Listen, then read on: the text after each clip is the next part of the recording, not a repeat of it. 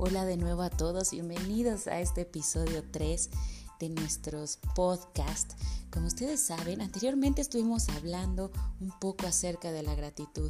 Hoy hablemos de generosidad. Les recuerdo, soy Ale Silva y bueno, vamos a, a tratar un poquito de este tema. ¿Quién no ha hablado de generosidad?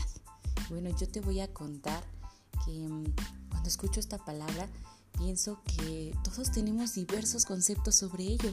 Y esto no implica que hagas algo bueno y que debas informarlo a los demás, o que tengas que dar a otro lo que sea tuyo.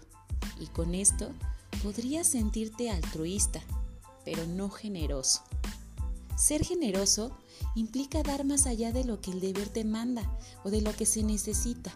Y para que sea auténtico, debe ser un acto sin deseo de recompensa. Y por supuesto, no debes olvidar que no es un sacrificio, sino una plenitud interior en la que exista conciencia, voluntad y buena disposición. Te voy a dar un ejemplo.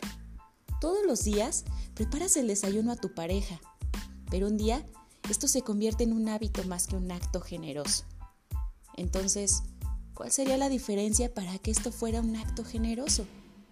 Bien, esto implica que lo realices de manera consciente, porque deseas hacerlo pensando en las necesidades del otro y sobre todo saber si esto te genera un impacto positivo. ¿Te has preguntado, ¿nacemos siendo generosos? La respuesta es sí, pero aprendemos a no serlo debido a experiencias pasadas. Sin embargo, ser generoso también te lleva a un estado de felicidad, sea para ti mismo o para compartir con otros.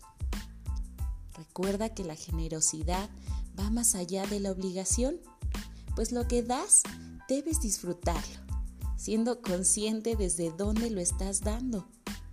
Ser generoso no implica solo ser bueno dando, también hay que ser excelente recibiendo. Y claro que estás siendo generoso de igual modo. Seguramente alguien en algún lado está necesitando que seas amable, que le escuches o simplemente que le apoyes en su silencio. Sé generoso contigo. Evita juzgarte a ti mismo. Sé paciente. Y recuerda, los cambios importantes siempre llevan su propio tiempo y ritmo. Gracias a todos. Nos vemos en el próximo capítulo. Soy Ale Silva. Hasta pronto.